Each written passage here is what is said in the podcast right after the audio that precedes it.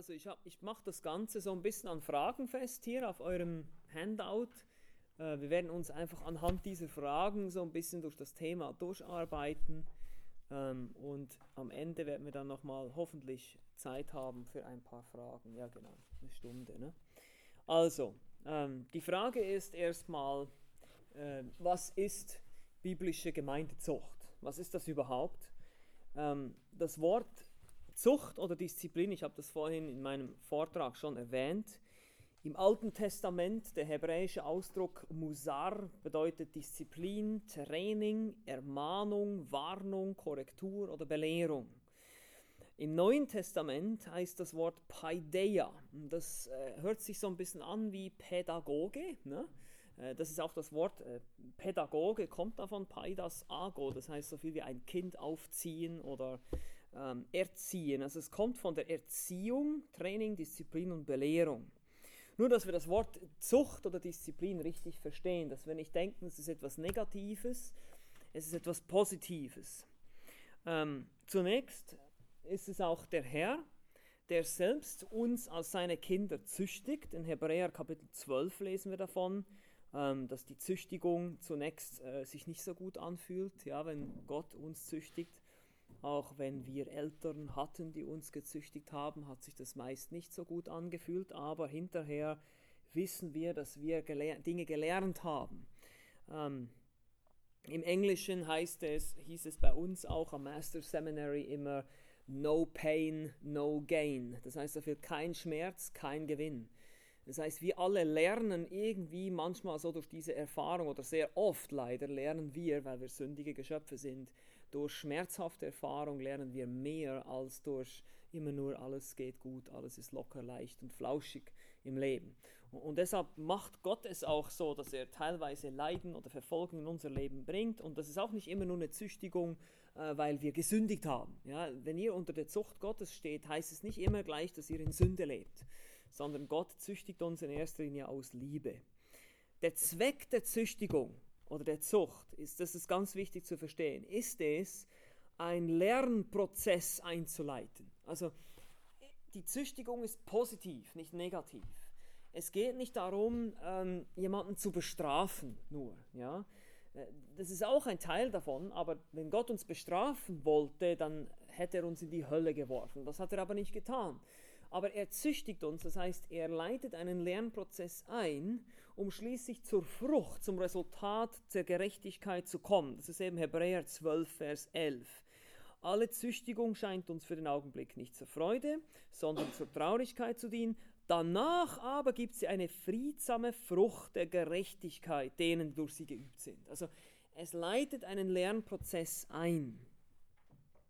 Jesus, also seine Jünger, äh, einladet, zu ihm zu kommen, benutzt er auch pädagogische Sprache, also Sprache, äh, wo es um die Erziehung geht. Er sagt, kommt her zu mir, nehmt auf euch mein Joch. Das Joch auf sich nehmen war ein jüdischer Ausdruck, äh, sich einem Rabbi als Schüler unterzuordnen. Als Jünger sind wir alle Lernende. Das heißt, wir sind alle Studenten in der Schule Gottes. Okay?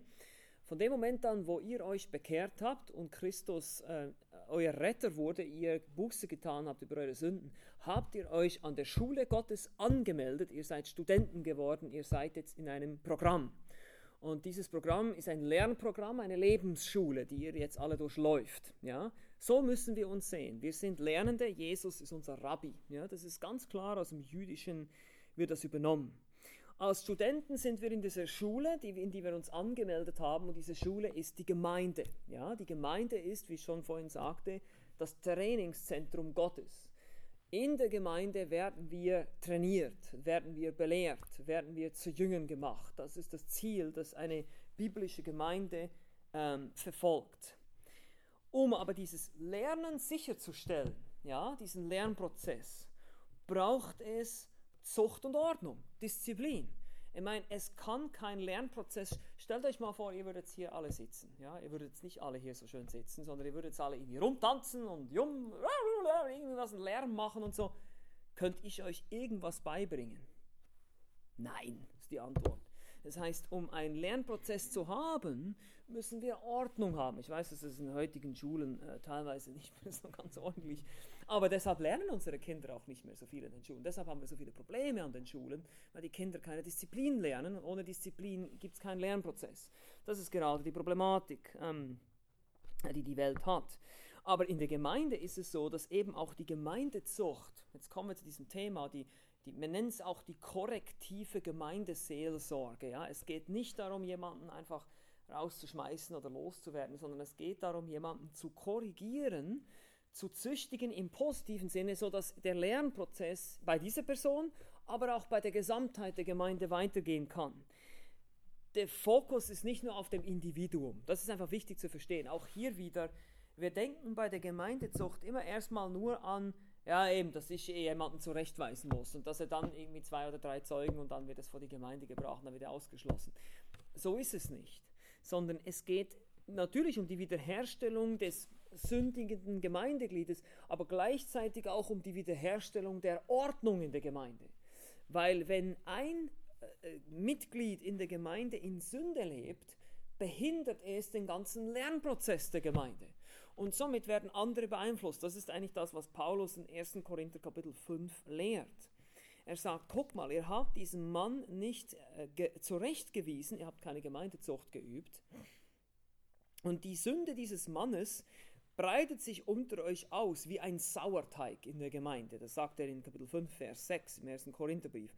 Euer Rühmen ist nicht gut, wisst ihr nicht, dass ein wenig Sauerteig den ganzen Teig durchsäuert. Der Grund, warum dass wir Gemeindezucht üben, korrektive Gemeindeseelsorge, ist nicht nur, um einzelne Gemeindeglieder zu korrigieren, sondern um die ganze Gemeinde zu schützen vor dem Einfluss der Sünde. Wenn wir nämlich Sünde in der Gemeinde dulden, dann was passiert?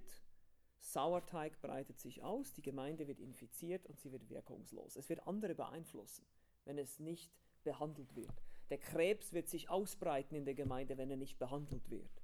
Und so müssen wir das verstehen. Es geht nicht nur um diese eine Person, die sündigt, sondern es geht immer um die Gesamtheit der Gemeinde, der lokalen Gemeinde. Äh, Sünde ist nie Privatsache. Wir müssen das verstehen. Wenn ich in Sünde lebe, beeinflusst das andere Menschen um mich herum. Es hat negativen Einfluss auf andere.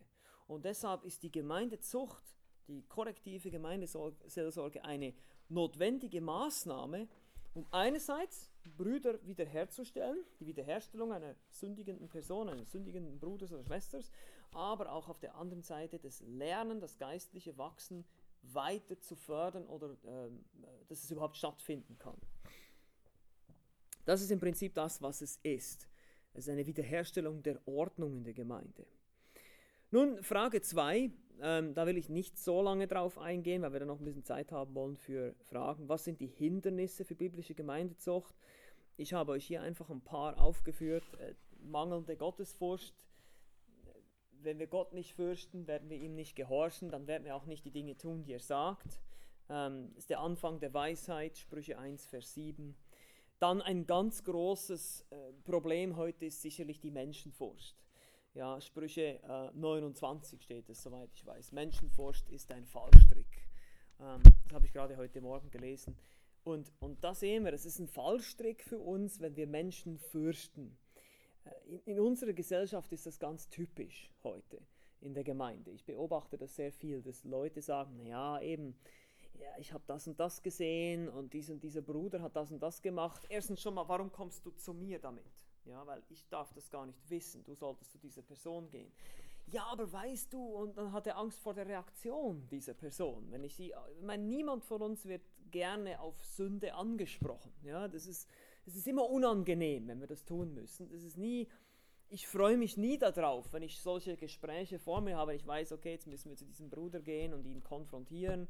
Äh, das ist nie was Schönes. Da habe ich immer eigentlich Angst davor. Ich mag das nicht. Ich hätte es auch lieber, wenn immer alles schön flauschig wäre im Leben.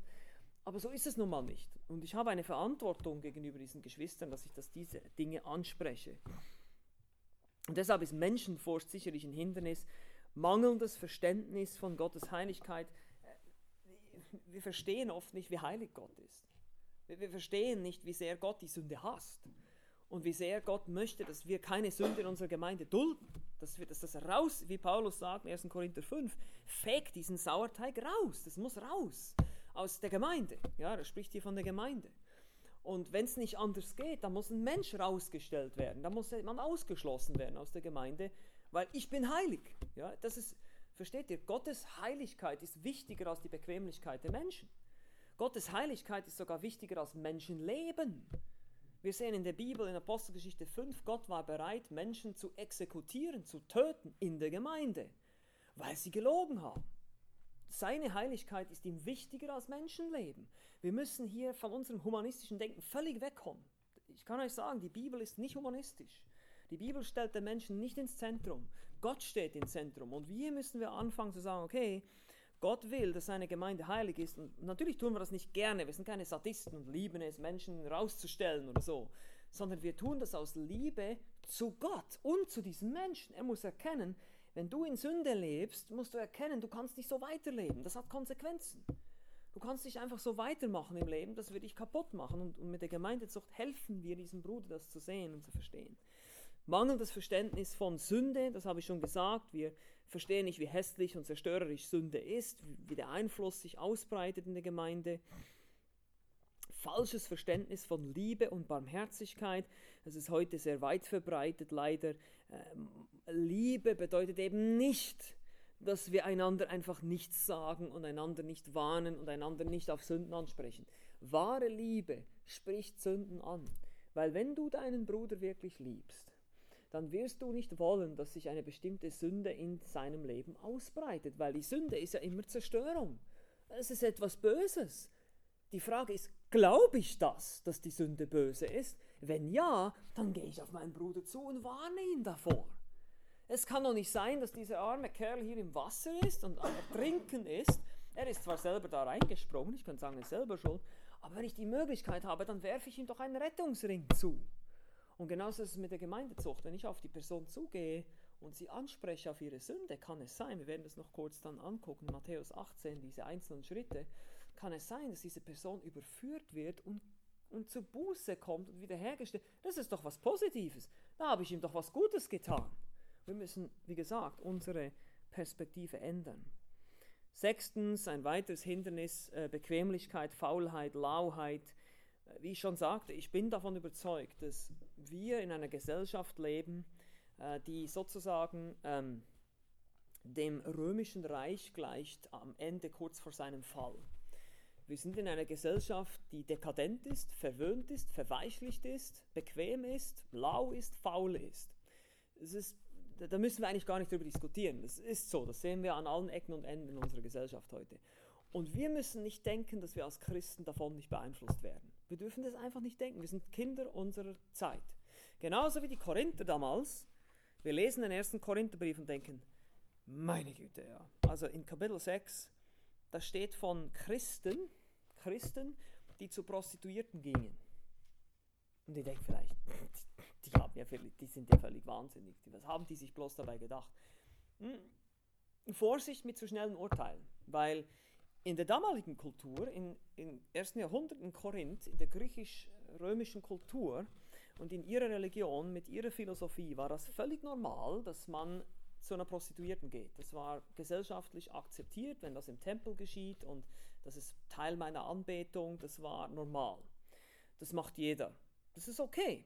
Ja, und deshalb haben sich die Christen damals gar nicht viel dabei gedacht. Die haben einfach gedacht, na gut, wir sind jetzt, wir haben jetzt die Erlösung in Christus, aber was unser Körper betrifft, was wir mit dem machen, das ist ja wie Essen und Trinken. Deshalb sagt Paulus hier auch ähm, in Vers ähm, 12 und 13, äh, 13 heißt es, die Speisen für den Bauch und der Bauch für die Speisen. Das war ihr Motto. Und gesagt, genauso wie wir essen und trinken und unsere körperlichen Bedürfnisse befriedigen, äh, so kann ich auch Sex haben. Das ist völlig okay, das ist gar kein Problem, das ist ganz normal. Also es war ihre Kultur und das hat sie beeinflusst. Und Paulus muss das hier natürlich korrigieren und sagen, Moment mal Leute, ihr, ihr dürft nicht so denken. Das ist jetzt, ihr habt jetzt einen anderen Standard.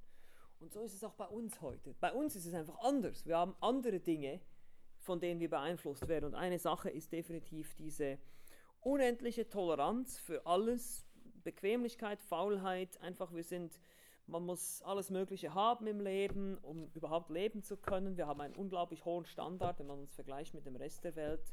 Und wir denken, das ist Armutsgrenze und das ist völliger Blödsinn. Ähm, aber so denken viele heute. Und, und, deshalb, das ist die Bequemlichkeit und die Faulheit und die Lauheit, die danach dazu führt, dass wir sagen, naja gut, warum soll ich mich jetzt da einmischen? Das ist doch sein Problem, wenn er da diese diese Sünde begeht. Und naja, ich sage da jetzt mal nichts. Das ist viel einfacher, viel bequemer. Ne? Oder eben auch einfach faul. Und hier müssen wir uns alle hinterfragen einfach und sagen, okay, äh, erstens liebe ich meine Geschwister und zweitens bin ich auch bereit, irgendwas auf mich zu nehmen und halt eben ein schwieriges Gespräch zu führen, mich darauf einzulassen, obwohl das unbequem ist und, und natürlich nicht einfach und, und klar, aber das ist genau das, wozu wir bereit sein sollen. Das sind die Hindernisse. Ähm, dann noch wichtig dazu zu sagen hier unter drei, was ist Gemeindezucht nicht? Was ist es nicht? Es ist, wie gesagt, kein Rausschmiss. Es geht nicht darum, einfach jemanden loszuwerden. Ja, der nervt mich schon lange, stellen wir jetzt mal unter Gemeindezucht. Ja, äh, so ist es nicht. Es geht um die Wiederherstellung des Bruders und die Wiederherstellung der Ordnung. Zweitens ist es kein Richten im Sinne von Matthäus 7. Äh, Matthäus 7 ist ein Vers, der so viel missbraucht wurde in den letzten 20 Jahren wahrscheinlich von Christen, dass es fast einem die Haare zu Berge stehen müssten. Äh, dieser berühmte Vers, richtet nicht, damit ihr nicht gerichtet werdet. Okay? Äh, der wird immer benutzt, wenn es darum geht, eben wenn ich zum Beispiel jemanden ermahnen will über seine Sünde. Oh, ja, richte nicht, damit du nicht gerichtet äh, Das Problem ist, der Kontext, also der Zusammenhang, in dem Jesus das gesagt hat, war gegenüber den Pharisäern. Äh, die ganze Bergpredigt in Matthäus Kapitel 7 richtet sich an die Pharisäer, die selbstgerecht waren. Und Jesus, um es hier kurz zu machen, äh, richtet sich hier gegen das ungerechte Richten. Äh, das Wort richten im Griechischen, krino, anakrino, katakrino, es gibt verschiedene Abwandlungen dieses Verbs, heißt auch urteilen oder beurteilen. Das heißt, nicht alles Richten ist negativ, okay? Äh, und deshalb, was Jesus hier sagt, ist, richtet nicht böse. Ja, das sagt er zum Beispiel auch in ähm, Johannes 7, Vers 24, sagt er, richtet nicht, äh, richtet mit gerechtem Gericht. Er sagt, richtet recht, beurteilt recht nach dem richtigen Maßstab. Also ein gesundes Richten ist okay. Ein böses Richten ist nicht okay. Ja, also wir müssen uns immer überlegen, was ist böses Richten. Böses Richten wäre zum Beispiel anhand von dem, was Jesus dann hier im Kontext von Matthäus 7 sagt. Er sagt nämlich, ähm, ziehe erstmal den Balken aus deinem eigenen Auge, bevor du den Splitter aus dem Auge des Bruders entfernst. Das heißt, prüf dich erstmal selbst, bevor du versuchst, jemand anderem zu helfen und ihn beurteilst. Wie sieht es bei dir selber aus? Ist der Aufruf. Aber nachdem du den Balken äh, herausgezogen hast, darfst du deinem Bruder trotzdem helfen, den Splitter zu entfernen. Das ist nicht verkehrt. Du darfst ihm trotzdem helfen, seine Lage auch zu beurteilen. Aber Jesus warnt hier vor den, er sagt die Pharisäer, ihr seid blind, ihr richtet die anderen, ohne euch selbst zu richten, ohne euch selbst zu prüfen. Und das ist der Hauptgedanke hier in, in Matthäus 7. Es geht gegen diese Selbstgerechtigkeit der Pharisäer. Und deshalb hat es überhaupt nichts zu tun mit der Gemeindezucht. Ja? Äh, die Gemeindezucht in, in, in 1. Äh, Korinther 5, wenn wir nochmal dahin zurückgehen wollen, kurz. Äh, Gemeindezucht, Kapitel 5, im 1. Korintherbrief, sagt Paulus nämlich was Interessantes. In Vers 12 und 13, da sagt er, denn was habe ich die zu richten, die draußen sind? Ihr richtet, ihr richtet ihr nicht die, die drinnen sind? Die aber draußen sind, richtet Gott. Tut den Bösen aus eurer Mitte hinaus. Er sagt im Prinzip, ihr sollt die, die drinnen sind, richten. Hier wird aufgefordert dazu. Er sagt, richtet. Und ihr denkt jetzt, Moment, das ist ein Widerspruch zu Matthäus 7. Nein, ist es eben nicht. Weil Jesus spricht in einem anderen Zusammenhang als Paulus. Und hier seht ihr schon, wie wichtig es ist, dass wir den Kontext, den Zusammenhang immer beachten. In welchem Zusammenhang wird etwas gesagt? Jesus sagt, richtet nicht mit bösem Gericht. Paulus sagt, beurteilt in der Gemeinde die Menschen, die in Sünde leben und stellt sie unter Gemeindezucht, wenn nötig, weil sie sonst die ganze Gemeinde verseuchen mit ihrer Sünde. Ganz anderer Zusammenhang. Sehr, sehr wichtig, das auseinanderzuhalten. Also es ist kein Richten im Sinne von Matthäus 7 und es ist auch nicht hart, wenn es biblisch ist. Gemeindezucht geschieht immer in Liebe. Und in Galater 6, können das vielleicht zusammen äh, aufschlagen, ähm, Galater 6 wird uns gezeigt, mit welcher Einstellung wir Gemeindezucht üben sollen. Ja, sehen wir natürlich nicht. Epheser, Philippe, Kolosse. Mann. Galater ist noch vorher. Hier ist er. 6, und Vers 1. Brüder, wenn auch ein Mensch von einem Fehltritt übereilt würde, so bringt ihr, die Geistlichen, einen solchen wieder zurecht im Geist der Sanftmut, wobei du auf dich selbst siehst, dass nicht auch du versucht werdest. Also ganz interessant hier, wenn jemand von einer Sünde übereilt wird, sollen wir ihn zurechtbringen, zurechtweisen, aber das im Geist der Sanftmut. Also ich gehe nicht auf jemanden zu, hey du Sünder, ja, sondern ich spreche ihn an in Liebe und sage, hey Bruder, mir ist da was aufgefallen. Vielleicht kann es auch sein, dass ich erstmal eine Frage stelle. Du, ich habe dich öfters gesehen, wie du da aus einer Bar rauskommst und du bist da immer so ein bisschen am Rumtorkeln. Ja, das ist jetzt ein effektives Beispiel hier. Ne? Einfach, ihr habt was gesehen. Oder mir ist aufgefallen, dass du öfters gereizt reagierst, wenn ich dich etwas frage. Ja, warum ist das so? Ist das so oder bilde ich mir das nur ein? Und so kommst du vielleicht ins Gespräch und kannst ihn da schon überführen und er kann Buße tun und erledigt ist die Sache. Ja, es muss nicht immer spektakulär werden, es muss nicht immer alles vor die Gemeinde kommen und Ausschluss und so weiter. Äh, Gemeindezucht beginnt in diesen kleinen Dingen, wo wir bereit sind, aufeinander zuzugehen. Wir müssen verstehen, äh, dass Sünde hässlich und zerstörerisch ist. Ähm, Sprüche 13, Vers 15 äh, heißt es, der Weg des Sünders ist hart. Aus dem Hebräischen wörtlich übersetzt, der Weg des Sünders ist hart. Oder in Sprüche 13, 21, das Unglück verfolgt Sünder.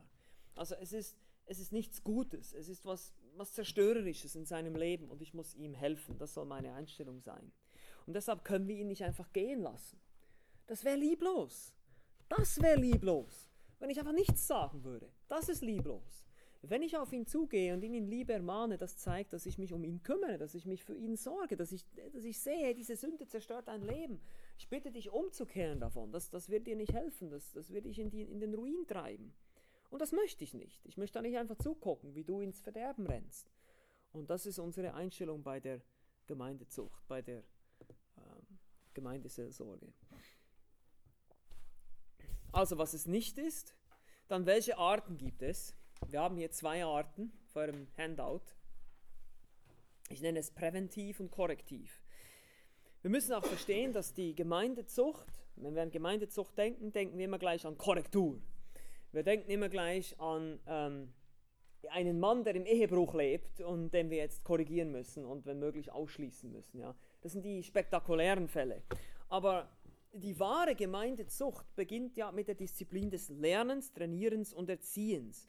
Und deshalb ist es ja auch wie, äh, man, sagt, man sagt ja auch in der Medizin, vorbeugen ist besser als heilen. Und so ist es auch im geistlichen Bereich. Wir wollen vorbeugen, wir wollen präventiv sein. Ähm, wir wollen keine Feuerlöscher-Mentalität haben in der Gemeinde und warten, bis Sünden sich so weit ausbreiten, dass sie die ganze Gemeinde kaputt machen, sondern wir wollen vorbeugende Maßnahmen treffen. Das heißt, wir wollen teilweise ähm, Jüngerschaft betreiben, wir wollen äh, die Bibel lehren, wir wollen all diese Dinge, die wir tun in der Gemeinde, Lehrstunden, Gebetsstunden, Jüngerschaft, Seelsorge, die dienen dazu, dass sich Sünde gar nicht ausbreiten kann in der Gemeinde. Also durch Lehre wird proaktiv verhindert. Wir predigen das Wort Gottes und zeigen damit schon bereits auf, was geschehen soll. Und wir kommen dann noch dazu, führt dann auch zu der Selbstzucht. Also das heißt, der Heilige Geist nimmt mich ja in Zucht. Die Gnade Gottes ist erschienen, Titus 2 nimmt uns in Zucht. Also ich, durch das Wort Gottes, durch die Lehre des Wortes wird jedem Einzelnen eigentlich schon mal im Innern eine gewisse Form von Gemeindezucht zukommen, eine gewisse Form von Korrektur, von Überführung. Ich werde vielleicht in einer Predigt von einer bestimmten Sache überführt und tu Buße und, und kehre um. Und, und, und, das merkt vielleicht gar niemand, äh, der um mich herum sitzt, aber das ist genau das, was Gottes Geist wirken will. Das ist präventiv, deshalb lehren wir die Schrift, deshalb machen wir Jüngerschaft, deshalb äh, treffen wir uns in Gruppen oder wir, wir lehren das Wort, wir lehren Grundlagenkurse, damit wir von Anfang an schon lernen, richtig zu handeln und dass es gar nicht unbedingt nötig wird, bei uns allen jetzt diese korrektiven Maßnahmen zu ergreifen. Aber wenn diese Maßnahmen nicht mehr greifen, dann gibt es eben die korrektive Zucht, das ist das zweite hier. Und die korrektive Zucht, die wie gesagt beginnt dann eben mit diesen verschiedenen Schritten. Und hier springen die meisten gleich zu Matthäus 18, äh, die vier Schritte, ja, das kennen sicherlich viele von euch, ähm, aber vergessen eben diesen Schritt Null, wie ich ihn mal nenne, äh, der, den ich Selbstzucht nenne. Also haben wir letztlich fünf Schritte. Ähm, nämlich Galater 5, jetzt sind wir noch am Galaterbrief hier, Vers 22, in manchen Übersetzungen ist es auch Vers 23 dann. Ähm, da, wird, da, wird, von der Frucht des Geistes gesprochen. Also was, was produziert der Geist Gottes in uns? Und das ist ja genau das, wo, worauf die präventive Zucht, also die Jüngerschaft und die Predigt und die Lehre abzielt. Äh, wenn ich das Wort Gottes lehre, dann aktiviere ich sozusagen, um es jetzt mal so auszudrücken, ich aktiviere das Wirken des Heiligen Geistes in euch. Das letztlich tut es der Geist selber, aber durch, durch die Verkündigung des Wortes beginnt die Überführung, beginnt das Wirken des Geistes in meinem Herzen. Oder auch wenn ich das Wort selber lese, wenn ich die Bibel selber lese, ist derselbe Effekt. Dann werde ich überführt, der Geist fängt an zu wirken. Und dann produziert er eine Frucht. Das ist nur eine Frucht hier.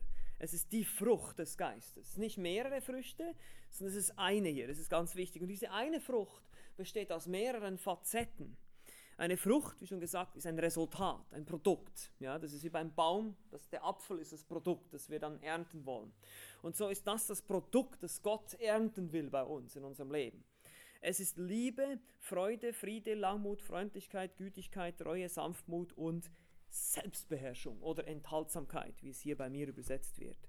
Ähm und das ist diese Selbstzucht, die der Geist unter anderem durch die Liebe, durch Freude, Friede, Langmut, Freundlichkeit eben, er nimmt uns in Zucht. Das ist Titus 2. Das ist wie eine Art Schutzbarriere, die Gott bei uns eingebaut hat. Wir haben den Heiligen Geist und somit hat jeder von uns sozusagen seine eigene persönliche Gemeindezucht. Ja, das ist dann auch, jetzt gucke ich mal, das habt ihr hier unter Punkt 5. Was bedeuten die Schritte im Einzelnen? Punkt 0, Selbstzucht. Das ist der erste Schritt eigentlich. Ich nenne ihn Schritt 0, weil das sonst viel zu viel Verwirrung geben würde, weil das schon so etabliert ist, dass der erste Schritt das persönliche Gespräch ist von Bruder zu Bruder oder Schwester zu Schwester. Aber ich finde das persönlich sehr, sehr wichtig, dass wir das verstehen. Diese Selbstzucht ist einerseits die reifste Art der Zucht. Ja, wenn jemand sich selbst im Griff hat, ist er geistlich fortgeschritten, Er ist ein reifer Mensch. Er, er kontrolliert seinen Geist, heißt es in Sprüche 1632. Er beherrscht seine Zunge, heißt es in Sprüche 17, 27. Oder auch Jakobus sagt, wer seine Zunge beherrscht, ist ein vollkommener Mann in Jakobus 3. Äh, Im Neuen Testament ist geisterfüllt sein, also wenn man geisterfüllt ist, wenn man von Gottes Geist kontrolliert wird, sein Leben kontrolliert wird von Gottes Geist, ist auch eine Folge davon, dass man sich unterordnet und selber kontrolliert, also das heißt im Zaum hält. Zum Beispiel in Epheser 5,18, dass man sich nicht mit Wein berauscht, nicht betrunken ist, sondern eben sein Appetit im Zaum hält. Auch hier die Selbstbeherrschung als Frucht des Geistes. Es ist eine reife Form von Zucht. Und wichtig ist auch, es ist der Anfang und das Ende der korrektiven Gemeindezucht. Es ist der Anfang, weil es jede weitere Maßnahme unnötig macht. Wenn du als reifer Christ geisterfüllt lebst, wird Gemeindezucht unnötig bei dir, die weiteren Schritte. Du lebst einfach in dieser reifen Form der Zucht. Das Wort Gottes, die Predigten, das Gebet, dein Gewissen, der Heilige Geist, der in dir wirkt, reicht aus, um dich so weit zu überführen und in Zucht unter Kontrolle zu halten. Deine Lüste werden kontrolliert. Und wenn du sündigst, tust du wieder Buße und gehst weiter. Ja, das ist der normale Prozess, den wir als Christen alle durchmachen. Wir leben ein Leben der Buße, hat äh, Martin Luther mal gesagt. 1. Johannes 1,9, wenn wir unsere Sünden bekennen, wenn wir sie andauernd bekennen, ist die Verbform da. Wenn wir sie beständig immer und immer wieder bekennen, dann ist er treu und gerecht und reinigt uns. Also das ist ein beständiges Buße tun und gereinigt werden. Das ist der Anfang. Aber es ist auch das Ende. Das heißt, das Ziel aller Gemeindezucht, egal in welchem Schritt wir auch immer sind, ob es schon vor die Gemeinde kommt, sogar wenn jemand ausgeschlossen wird, das Ziel ist immer, diese Person wieder zurückzuführen in die Selbstzucht, unter die Kontrolle des Geistes, zu einer reifen geistlichen Person. Das ist auch, ich nehme wieder ein Beispiel aus der Medizin. Das bisschen, ich bin zwar kein Mediziner, aber so viel weiß ich auch noch. Wenn sich jemand ein Bein bricht, ja, dann äh, bekommt man einen Gips, um dieses, also ich meine jetzt einen richtigen heftigen Bruch, dann bekommt man einen Gips und Krücken. Ja, und dann muss man mit Krücken laufen für ein paar Wochen und muss ein paar Wochen umherhumpeln und irgendeinmal wächst dieser Knochen wieder zusammen und man kann den Gips wegnehmen. Das ist das Ziel. Und da muss man natürlich mit den ganzen äh, schwabbeligen Muskeln sich noch ein bisschen abquälen und dann muss man, äh, ihr wisst, wie das geht. Vielleicht weiß ich, wer schon mal ein Bein gebrochen hat. Ich habe noch nie eins gebrochen, aber mein Bruder hat mal ein Bein gebrochen. Und das war ganz interessant. Das Bein war dann so schmal, ja, die Muskeln haben sich alle zurückgebildet. Ja, genau. Wie auch immer. Aber wenn dieser Mann jetzt nach zwei, drei Jahren immer noch mit seinem Gips hier herumhumpelt, dann würdet ihr euch schon fragen, was soll das denn jetzt? Weil das Ziel dieses Gipses ist nicht, dass du ihn einfach ständig trägst, sondern dass du ihn irgendwann mal wieder ablegen kannst. Das Ziel der Krücken und des Gipses war nur, den Knochen zu stützen, damit er wieder zusammenwächst. Und so ist es auch in der Gemeinde, in der Gemeindezucht. Die Gemeindezucht ist nur das Mittel zum Ziel, dass dieser Mann oder diese Frau wieder zurückgeführt wird in diese Selbstständigkeit in Abhängigkeit vom Heiligen Geist natürlich. Das meine ich mit Selbstständigkeit. Er, er ernährt sich selber von Gottes Wort. Er ähm, er lebt selbstständig ein geistliches Leben, sodass keine Einwirkung von den Geschwistern in der Gemeinde nötig ist, um ihn irgendwie zu korrigieren oder zu überführen. Und dahin wollen wir ihn wieder bringen, da zurück in diese Selbstzucht, in diese Wiederherstellung. Zum Beispiel, nehmen wir mal an, wir haben einen Faulpelz, ja, jemanden, der nicht arbeiten will, äh, ist, er sündigt, ja, indem er faul ist und verantwortungslos ist und so weiter. Er wird zurechtgewiesen und er tut Buße, aber das allein reicht nicht aus. Jetzt muss man ihm helfen äh, zu erkennen, zum Beispiel, was war die Ursache für seine Faulheit. Was war der Götze, das Motiv, das ihn dazu getrieben hat? Bequemlichkeit, Unterhaltung. Äh, was war das, was er in seinem Herzen begehrte worüber er Buße tun muss und wie kann man ihn jetzt wieder durch Seelsorge zurückführen in die Selbstzucht. Wie kann er das erkennen? Vielleicht muss ich mich ein paar Mal mit ihm treffen, vielleicht braucht er eine Rechenschaft mit mir, dass ich ihn jede Woche frage, wie es jetzt gegangen ist, ob er sich jetzt eine Arbeit gesucht hat, ob er jetzt weiß, warum er was tut und so weiter. Also ihr seht schon, das Ziel dieser Zucht, dieser Gemeindezucht arbeitet auch sehr stark mit der Seelsorge in der Gemeinde zusammen. Jemand hat mal gesagt, äh, die Gemeindezucht verleiht der Seelsorge Zähne. Ja? Also, verstehst du, wenn, wenn du zu mir in die Seelsorge kommst, ich sage, okay, gut, lass uns dein Problem anschauen. Wie wir, du hast ein Problem mit Pornografie oder mit was weiß ich. Und dann gehen wir Bibelstellen durch, äh, Prinzipien. Ich gebe dir Hausaufgaben, ja, die, wie du das einüben kannst, wie du jetzt zu Hause deinen Computer erstmal wegtun musst und diese Dinge, jene Dinge, Türen zumachen und so weiter. Und dann äh, kommst du nächste Woche an oder in zwei Wochen und hast deine Hausaufgaben nicht gemacht. Da muss ich sagen, hey, tut mir leid, ähm, wenn du deine Hausaufgaben nicht machst, dann kann ich dir nicht helfen. Du musst bereit sein, an dir zu arbeiten. Und wenn das über eine längere Zeit nicht geschieht, dann werde ich ihn unter Gemeindezucht stellen müssen. Weil dann sehe ich eine Unbußfertigkeit in diesem Menschen. Dann, kann, kann ich, dann muss ich diesen Schritt gehen, bin ich verpflichtet dazu. Ich kann nicht einfach sagen, ja, das ist okay, na dann geh halt und mach, was du willst. Nee, das geht nicht, sondern ich muss ihm helfen, entweder so oder so aus dieser Sünde rausgekommen. Das ist meine Verantwortung. Und wenn es dann auch letztlich sogar zum Ausschluss kommen würde. Gut, lasst uns äh, jetzt noch schnell Matthäus 18 aufschlagen und noch zu den Schritten ein paar Worte sagen und dann können wir noch Fragen beantworten. Das ist jetzt einfach wirklich nur so überblicksmäßig, wie ich euch das gebe. Ähm, wie gesagt, wenn ihr mehr äh, dazu hören wollt, gibt diese ganze fünfteilige Serie, wo das noch viel, ausführlicher mit mehr Beispielen auch äh, gesagt wird. Aber ihr seht in Matthäus Kapitel 18, die Verse 15 bis 17, sehen wir im Prinzip die Schritte, ja, die äh, Jesus uns gibt. Wenn aber dein Bruder an dir gesündigt hat, so geh hin und weise ihn zurecht unter vier Augen.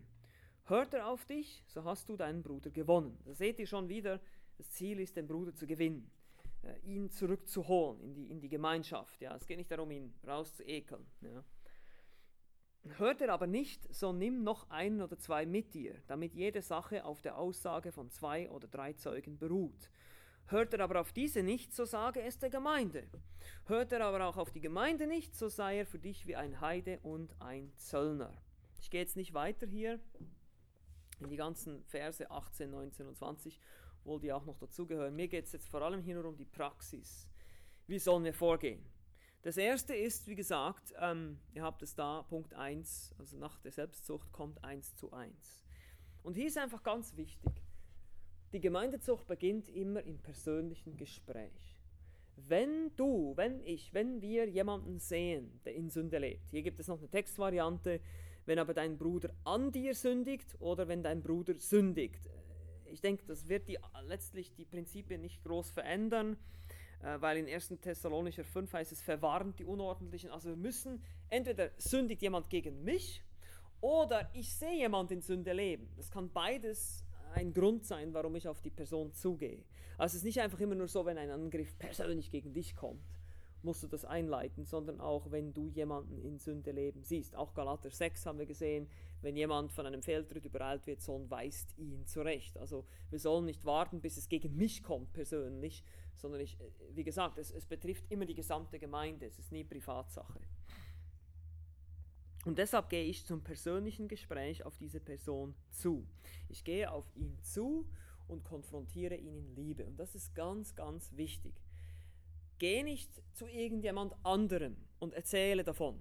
Das ist Geschwätz. Das ist Verleumdung. Okay? Wir müssen lernen, das ist so wichtig. Ich weiß, wir neigen alle dazu weil wir eben Menschenfurcht haben, dass wir immer erst anderen davon erzählen, anstatt dass ich zu dieser Person selber gehe und unter vier Augen erstmal mit ihr darüber spreche. Das ist ein ganz wichtiger Punkt. Ich praktiziere es oft so, wenn jemand zu mir kommt, und das habe ich, erlebe ich leider oft als Pastor, haben die Leute immer das Gefühl, ich muss zum Pastor gehen, und ich sage, ich will davon nichts hören, es geht mich nichts an. Geh du zu dieser Person und konfrontiere sie selber. Oder ich frage zunächst, hast du mit so und so darüber gesprochen? Nein. Also, was erzählst du mir das? Ich will davon gar nichts hören, das geht mich im Moment gar nichts an. Das ist eine Sache zwischen dir und dieser Person. Geh du auf diese Person zu und konfrontiere sie unter vier Augen. Und wenn sie dann nicht hört, dann kannst du mich hinzuziehen. Dann kommen wir nämlich zum Schritt 2. Ein oder zwei Zeugen. Das ist dann Schritt 2. Aber Schritt 1 ist ganz, ganz wichtig, dass wir erstmal allen Mut zusammennehmen und aufeinander zugehen und lernen, einander zu konfrontieren. Das ist eine wichtige Sache, die wir wieder lernen müssen. Äh, weil wir eben so in einer non-konfrontativen Kultur leben. Oh, bloß nicht jemanden hier auf den Zeh treten. Uh, der könnte ja. Nein! Wir müssen lernen zu sagen, okay, hör mal, Bruder, ich muss mit dir reden. Wir müssen mal kurz, ich muss mal ein Wort mit dir haben. Ja? Ähm, ich habe da was gesehen in deinem Leben und ich kann da nicht einfach nur daneben stehen und zugucken, wie du, wie du hier äh, dich ständig mit Frauen triffst oder was weiß ich, was das Problem ist. Und dann müssen wir auf die Person zugehen und, und ihr das sagen. Vielleicht müssen wir eben erstmal auch nur eine Frage stellen. Ja, wir müssen sicher gehen, dass es wirklich eine Sünde ist. Ja, manchmal bin ich mir vielleicht nicht sicher, aber dann kann ich auf die Person zugehen und sagen: Du, in letzter Zeit habe ich den Eindruck, du redest nicht mehr mit mir. Ist irgendwas zwischen uns? Ja, und dann sagt er, oh nee, ist überhaupt nichts. Ja, ist mir gar nicht aufgefallen. Nee, wirklich nicht. Und so. Und dann ist die Sache schon geklärt. Dann war das vielleicht, weil er müde war oder keine Zeit hatte oder beschäftigt war irgendwas, hat er sich deshalb nicht gemeldet. Und dann kann man die Sache sofort klären. Aber wenn ich mich jetzt aufrege und dann gehe ich erstmal mit Bruder so und so, du weißt, der ist in letzter Zeit so komisch. Oder noch schlimmer, die christliche Variante. Ich habe ein Gebetsanliegen. Könntest du mal für Bruder so und so beten? Weil, weißt du, da, da, da, ja. Mach das nicht. Ja, das ist ja, wir müssen da sehr vorsichtig sein. Unsere Zungen sind sehr gefährlich. Wir müssen da aufhören, übereinander zu reden, sondern miteinander zu reden. Wir müssen aufhören, übereinander zu reden, sondern miteinander reden. Wir müssen immer auf die Person zu gehen, die es betrifft. Das ist der Anfang, das ist der erste Schritt. Die Frage ist jetzt eben, muss ich jetzt wegen jeder kleinsten Kleinigkeit auf meinen Bruder zu gehen? Die Antwort ist nein. Ja, also wir sollen auch, es gibt auch die Stelle in Petrusbrief, das heißt, wir sollen die Dinge mit Liebe zudecken. Wir sollen geduldig sein. Wenn jemand mal, äh, wenn jemand mich mal so ein bisschen hart anfährt, ja, in der Gemeinde, dann werde ich den nicht gleich unter Gemeindezucht stellen, sondern ich werde jetzt mal denken, ja, ja, das, let it go, sage ich immer. Ne? Seid mal ein bisschen gnädig und das war, der hat vielleicht einen schlechten Tag gehabt und das war, das ist nicht kein Muster in seinem Leben. Erst wenn diese Sünde, es gibt zwei Prinzipien hier, wenn diese Sünde einen unversöhnten Zustand zwischen mir und dieser Person hervorruft, oder wenn die, die Sünde bei dieser Person einen offensichtlich hemmenden Effekt hat. Das heißt, wenn ich einfach merke, es ist wie so ein Dauerzustand, wir kommen nicht mehr zusammen, wir können nicht mehr herzlich miteinander reden. Oder diese, diese Person wird immer mehr versklavt in diese Sucht, in diese Sünde. Und ich, ich sehe das, ich merke das, dann ist es Zeit, es anzusprechen aber nicht, wenn es, sage ich mal, einzelne Ausrutscher sind. Ja, die müssen wir einander in der Gemeinde auch einfach mal so vergeben können, sonst sind wir nur noch die ganze Zeit mit dem Finger umzugehen und Polizei zu spielen. Ja, darum, darum geht es nicht. Wie gesagt, mein Motiv ist die Wiederherstellung der Ordnung, die Wiederherstellung des Bruders. Ähm, wenn mein Bruder einen Ausrutscher hat oder eine Schwester, dann ja, dann vergebe ich ihm halt einfach auch mal so, ohne dass man da gleich einen riesen Tamtam macht und jetzt müssen wir ein Gespräch haben und Ja, das muss nicht immer so sein. Wir können die Sachen in Liebe zudecken. Aber wenn es zum Muster wird, zum prägenden Muster, dann sind es Dinge, die wir dann ansprechen müssen und aufeinander zugehen. Und wie gesagt, wenn er nicht hört, dann haben wir Schritt 2. Das ist Matthäus 18, 16. Hört er nicht, sondern im einen oder zwei mit dir. Das sind nicht unbedingt Zeugen der Tat, sondern das sind eigentlich mehr wie Seelsorger, die man dann hinzuzieht. Also in der Praxis würde ich hier zum Beispiel empfehlen, dass man dann einen Diakon oder einen Ältesten hinzunimmt. Weil diese Zeugen, die sollen einerseits feststellen, dass der Betreffende ähm, entsprechend ermahnt wurde, also in Sanftmut und Liebe. Äh, diese Zeugen sollen feststellen, dass der Betreffende wirklich uneinsichtig ist. Sie sollen auch feststellen und bezeugen, dass es wirklich eine Sünde ist.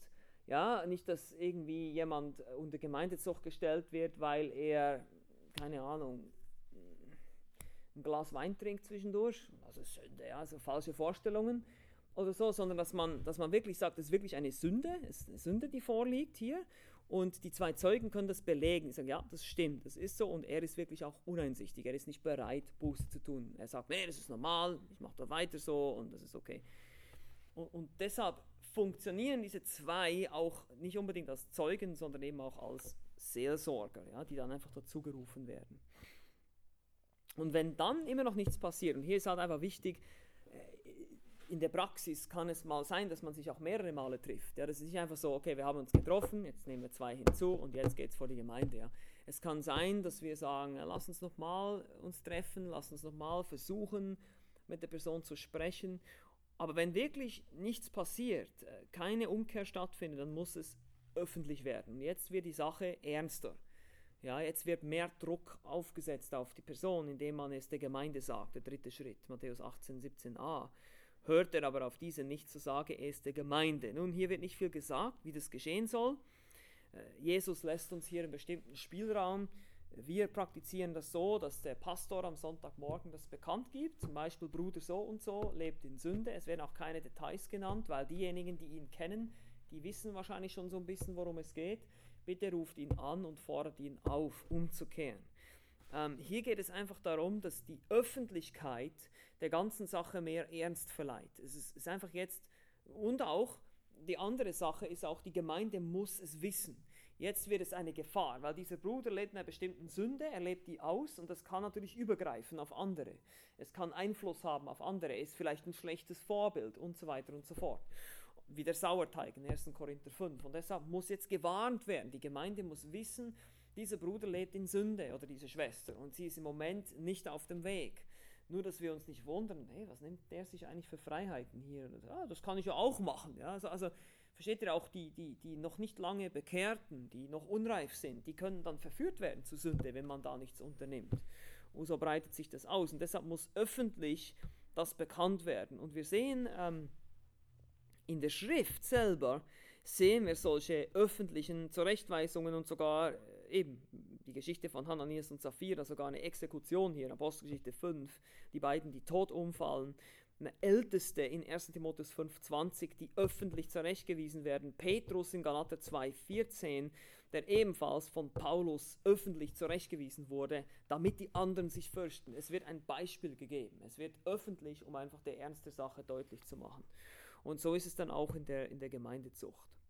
Und wenn jetzt, wenn die Geschwister sich bemühen, ihn anrufen und versuchen, ihn zur Umkehr zu bewegen, immer noch nichts passiert, dann kommt der Schritt Nummer vier, das ist der Ausschluss, die Entfernung aus der Mitte. Hört aber auf die Gemeinde nicht, Vers 17b, äh, so sei er für dich wie ein Heide und ein Zöllner. Jetzt ist wichtig, kein Feind, okay, sondern ein Heide und ein Zöllner. Das heißt, er ist wie ein Ungläubiger. Ein Heide ist ein Ungläubiger, damals in der jüdischen Kultur vor allem. Ein Zöllner äh, war der zur Zeit ein Jude, der sein eigenes Volk verraten. Er ist eigentlich ein Verräter. Er ist wie zur anderen Partei übergelaufen, zum Satan nämlich, wenn er in Sünde lebt. Wir sollen ihn aber trotzdem nicht wie einen Feind behandeln, heißt es in 2. Thessalonicher 3, sondern wir sollen ihn wie einen Bruder behandeln weiterhin, weil wir nicht wissen, ob er noch vielleicht doch noch zur Umkehr kommt. Aber wir müssen ihn wie einen Ungläubigen behandeln. Das heißt, wir müssen ihn evangelisieren. Wann immer wir ihn sehen, wenn er ausgeschlossen ist, und das wird offen, öffentlich bekannt gemacht, eine Gemeinde, Bruder so und so, Schwester so und so, ist ausgeschlossen, er nimmt nicht mehr teil am Abendmahl, er ist nicht unbedingt nicht willkommen in der Gemeinde. Da müssen wir auch vorsichtig sein. Wenn jemand ausgeschlossen wird wegen einer bestimmten Sünde, aber wenn er kommt im Gottesdienst, wir sehen 1. Korinther 14, kommen auch Ungläubige in den Gottesdienst, die dürfen auch kommen in die Versammlung, aber wenn er kommt, muss er evangelisiert werden. Er wird nicht mehr als einfach Gemeindemitglied aufgenommen, sondern er wird ganz klar angesprochen, hey Bruder, hast du schon Buße getan über deine Sünde? Ja, also ganz deutlich muss das werden, dass er jetzt ausgeschlossen ist aus der Gemeinschaft. Es gibt Momente, wo man jemandem auch Hausverbote teilen muss, musste ich auch schon machen. Und zwar ist das meistens in dem Fall, wenn jemand ein Irrlehrer ist. Äh, in Titus 3,10 heißt es, einen sektierischen Menschen, äh, Heretikos, ja im Griechischen, ein Heretiker, ein Irrlehrer, den soll man nach ein- und zweimaliger Zurechtweisung abweisen oder ausschließen. Also es gibt Leute, die sagen, denen sagt man, du bist nicht mehr willkommen hier, weil das ist jemand, der reingekommen ist und der wollte einfach alle davon überzeugen, dass die Trinitätslehre falsch ist und dass Jesus nicht Gott ist und so weiter. Und ich habe gesagt, tut mir leid, hier bist du am falschen Ort. Ja. Ähm, und ich habe ihn zwei, dreimal verwarnt, wie es hier steht in Titus 3 und irgendwann habe ich ihm dann gesagt, du bist nicht mehr willkommen hier, du musst jetzt gehen. Und er ist tatsächlich gegangen und nie mehr gekommen. Also ich weiß, es ist dann manchmal schwierig, wenn er dann nicht geht und so weiter. Es gibt dann die, man kann immer noch die Polizei rufen. Wladimir rufen, genau. Ja, ja, oder Nathaniel. Äh, begleitet ihn mal raus. Nee, aber das ist, das ist ganz wichtig, einfach, dass wir hier auch das richtig verstehen. Ähm, wir wollen immer davon ausgehen, dass dieser Bruder, diese Schwester ein Gläubiger ist, selbst wenn er ausgeschlossen wird und wir wünschen uns immer die Wiederherstellung. Es geht nicht darum, oh, endlich sind wir den los, ja. ja, sondern es geht wirklich darum, dass wir Liebe zeigen, selbst im Ausschluss. Ja. Selbst der Ausschluss aus der Gemeinde ist eine, eine Liebeshandlung. Das müssen wir verstehen. Weil wir handeln aus Liebe gegenüber diesem Bruder. Er muss verstehen, er lebt in Sünde und er muss diese Isolation, in der er sich ja geistlich bereits befindet, er hat sich bereits entfernt von der Gemeinschaft der Heiligen, denn er in Sünde lebt. Er hat bereits seine eigene Beziehung zum Vater gestört durch seine eigene Sünde und deshalb werden wir ihm das jetzt wie bildlich eigentlich vor Augen führen, indem wir ihn aus der Gemeinschaft ausschließen. Paulus nimmt sogar ganz drastische Worte in den Mund, indem er in 1. Korinther 5 sagt, er wird dem Satan übergeben. Oder auch in 1. Timotheus. Das heißt, er kommt unter den Herrschaftsbereich Satans. Er wird aus der schützenden Umgebung der Gemeinde ausgeschlossen und kommt unter den, unter den Bereich des Satans, wo er auch gezüchtigt wird, wo er ja, Isolation erlebt, wo er vielleicht, und heute ist es vielleicht nicht mehr so extrem, wenn wir heute Menschen ausschließen, dann äh, schließen sich, sich einfach der nächsten lauen Gemeinde äh, in der nächsten Straße an. Das ist leider so, aber damals war es so, wenn du aus der Gemeinde ausgeschlossen wurdest, Du warst entweder ein Jude oder ein Grieche gewesen. Wenn du ein Jude warst und dann zum Christentum konvertiert bist und dann von den Christen auch ausgeschlossen wurdest, konnte es tatsächlich sein, dass du verhungern würdest. Weil du keinen Job mehr kriegst, du bist völlig ausgeschlossen vom jüdischen Leben und auch vom christlichen Leben. Äh, deshalb spricht Paulus von der Zerstörung des Fleisches in 1. Korinther 5. Also die waren bereit, muss man sich mal vorstellen, die waren bereit, diese Menschen auszuschließen aus der Gemeinde, obwohl sie genau wussten, es könnte sein, dass er da draußen sterben wird. Aber es ist trotzdem wichtiger, dass er das, weil Paulus sagt dann, dann damit das Fleisch zerstört wird und dass er errettet wird am Tag des Herrn. Also er hat immer noch Hoffnung, dass dieser Mann trotzdem ein Christ ist. Oder wie er später den Korinthern sagt, nee, früher im Kapitel 3, wo er sagt, einige werden wie durchs Feuer hindurch gerettet. Also dieses, das Preisgericht spricht es ist schon interessant, das zu sehen. Und, und heute ist es ja nicht mehr so, dass jemand verhungert, wenn wir ihn ausschließen. Aber er muss einfach merken, er muss eben die Konsequenzen spüren. Er muss, es muss was passieren. Er muss Konsequenzen seiner Sünde erkennen. Und dass das nicht so weitergehen kann. Und ähm, es kann praktisch so aussehen, dass wir ihn, wie gesagt, evangelisieren, wenn er in den Gottesdienst kommt oder wenn wir ihn anrufen oder wenn er mich anruft oder wenn ich ihn auf der Straße treffe, äh, dass ich ihn ganz klar wieder konfrontiere mit seiner Sünde und einfach sage, hey, du musst Buße tun, du musst umkehren. Und wir hatten solche Fälle in der Vergangenheit, äh, die dann aber oft auch selber gegangen sind, weil sie das nicht mehr wollten. Ähm, aber wir haben sie dann trotzdem auch, wenn wir sie angetroffen haben, immer wieder darauf angesprochen, gesagt, habt ihr jetzt, hast du jetzt Buße getan? Ja, weil sie haben das Evangelium gehört und irgendwie nicht, sind nicht umgekehrt. Ähm, wichtig ist, bei den Schlussbemerkungen noch hier, ähm, wie ich bereits gesagt habe, es geht um die Wiederherstellung der sündigenden Person, aber auch der, des Lernprozesses. die drei Dinge, äh, die hier ins Auge springen, wenn wir 2. Korinther ähm, 2, Verse 6 bis 8 lesen. 2. Korinther, Im 2. Korintherbrief wird nämlich diese Person wieder aufgenommen, das ist ganz interessant. Er wurde dann wahrscheinlich unter Gemeindezucht gestellt, so wie es aussieht. Also die Korinther haben das dann gemacht und dieser Mann hat dann auch Buße getan. Und jetzt beschreibt uns Paulus hier, was wir jetzt tun sollen, wenn jemand Buße getan hat. Weil es kann ja sein, dass wir nach dem ersten Schritt, nach dem zweiten Schritt, aber auch nach dem dritten oder vierten Schritt, wenn jemand ausgeschlossen wird, plötzlich tatsächlich jemand Buße tut und umkehrt, das haben wir auch erlebt, äh, kürzlich mit jemandem, der Buße getan hat jetzt und wieder in die Gemeinde aufgenommen wurde. Ähm, äh, und das dann haben wir dann auch so gemacht, dass wir das auch öffentlich, wenn die Zucht öffentlich war, haben wir dann auch die Wiederherstellung öffentlich gemacht und gesagt, dieser Bruder ist jetzt wieder öffentlich mit aufgenommen worden, weil er jetzt Buße getan hat, weil er wieder zurückgekehrt ist. Und sowas sehen wir da im 2. Korinther 2, äh, 6 bis 8, wo es heißt, ähm, für den Betreffenden sei die Bestrafung von Seiten der Mehrheit genug. Also wie gesagt, er wurde ausgeschlossen, so dass ihr ihm nun im Gegenteil besser Vergebung und Trost gewährt, damit der Betreffende nicht in übermäßiger Traurigkeit versinkt. Darum ermahne ich euch, Liebe gegen ihn walten zu lassen. Ähm, drei Dinge springen hier ins Auge. Erstens, Vergebung muss ausgesprochen werden. Vergebung bedeutet, die Sünde nicht mehr in aktiver Erinnerung gegen die Person zu hegen. Also weder, sie gegen sie, weder gegen sie zu verwenden, noch darüber zu sprechen. Es heißt nicht vergessen. Wir wissen, dass diese Person gesündigt hat und wir wissen aber auch, dass sie jetzt wiederhergestellt wurde.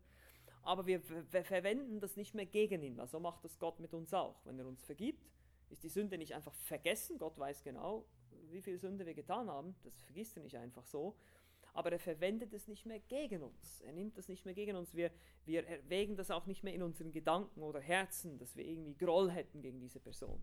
Wir legen das ab und sagen, okay, wir vergeben dir. Und das kann teilweise auch ein ähm, Wiederherstellungsprozess nötig machen. Wenn zum Beispiel jemand Ehebruch begangen hat. Ich meine, äh, dieser Vertrauensbruch braucht Zeit, um wieder geheilt zu werden. Die Frau ist vielleicht auch bereit zu vergeben, aber es muss dann, oder der Mann, aber es muss dann sicherlich mit Seelsorge und Begleitung einfach äh, erstmal wieder äh, begleitet werden und dass die Frau das Vertrauen wieder aufbauen kann zum Mann und so weiter und so fort.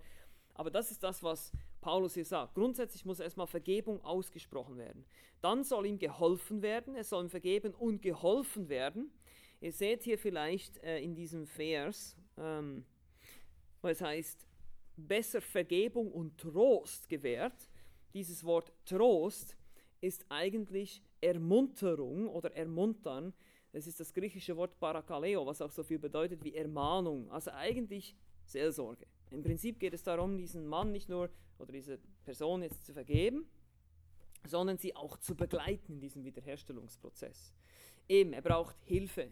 Vielleicht muss er lernen, jetzt äh, zu sehen, was hat ihn in diesen Ehebruch geführt. Welche falschen Schritte ist er gegangen? Wo muss er sich jetzt schützen? Es reicht nicht nur aus, wenn jemand äh, unter Gemeindezucht stand und dann äh, tut er Buße, so, okay, jetzt bist du wieder da, jetzt kannst du selber gucken, sondern wir müssen dieser Person dann helfen, biblische Hilfe geben. Und drittens, er soll in Liebe aufgenommen werden.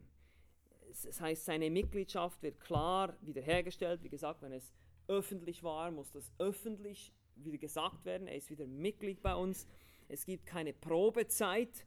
Ja, also im Sinne von, okay, mal sehen, drei Monate kriegst du Probezeit und dann, nee. Also Vergebung wird sofort ausgesprochen, wenn jemand Buße tut. Auch hier ist es nicht immer einfach, das gebe ich zu, in der Praxis ist es oft sehr schwierig. Es gibt auch Leute, die tun Buße und irgendwie nach zwei, drei, vier Wochen merkt man, das war keine echte Buße. Aber hier müssen wir einfach auch wieder viel Geduld und Gnade haben, um mit diesen Menschen zu arbeiten, auch wenn sie uns sogar ausnutzen mögen. Ja, das, das gibt es auch, das ist leider so. Ähm, Leute, die, das, die die Gnade und die Barmherzigkeit irgendwo ausnutzen ein bisschen. Ja, ja, ich, ja, ich tue jetzt Buße und jammer, jammer, jammer, jammer. Und dann plötzlich merkt man, das war überhaupt nicht ernst. Ja, da muss man halt wieder neu mit der Gemeindezucht beginnen und das ist manchmal sehr, kann sich auch länger hinziehen. Das ist leider so. Gut, das ist eigentlich so das Wichtigste. Ähm, was ich euch mitzugeben habe. In der Kurzfassung, jetzt haben wir noch zwei Minuten für Fragen. Genau, aber wie gesagt, also ihr könnt euch die Predigten anhören. Ich denke einfach, ich persönlich denke einfach, es ist ein sehr wichtiges Thema heute. Es ist ein sehr vernachlässigtes Thema in vielen Gemeinden heutzutage und auch ein Thema, wo viele denken oder es viele falsch verstehen. Vielleicht denken, es ist hart, es ist gemein, es ist fies, ja, und, oder nicht liebevoll. Ähm, nicht, wenn wir richtig biblisch damit umgehen. Ich hoffe, das äh, konnte ich euch jetzt einfach in dieser kurzen Zeit zeigen. Ähm, wir tun das aus Liebe. Es ist, wie gesagt, eher lieblos, wenn wir es nicht praktizieren.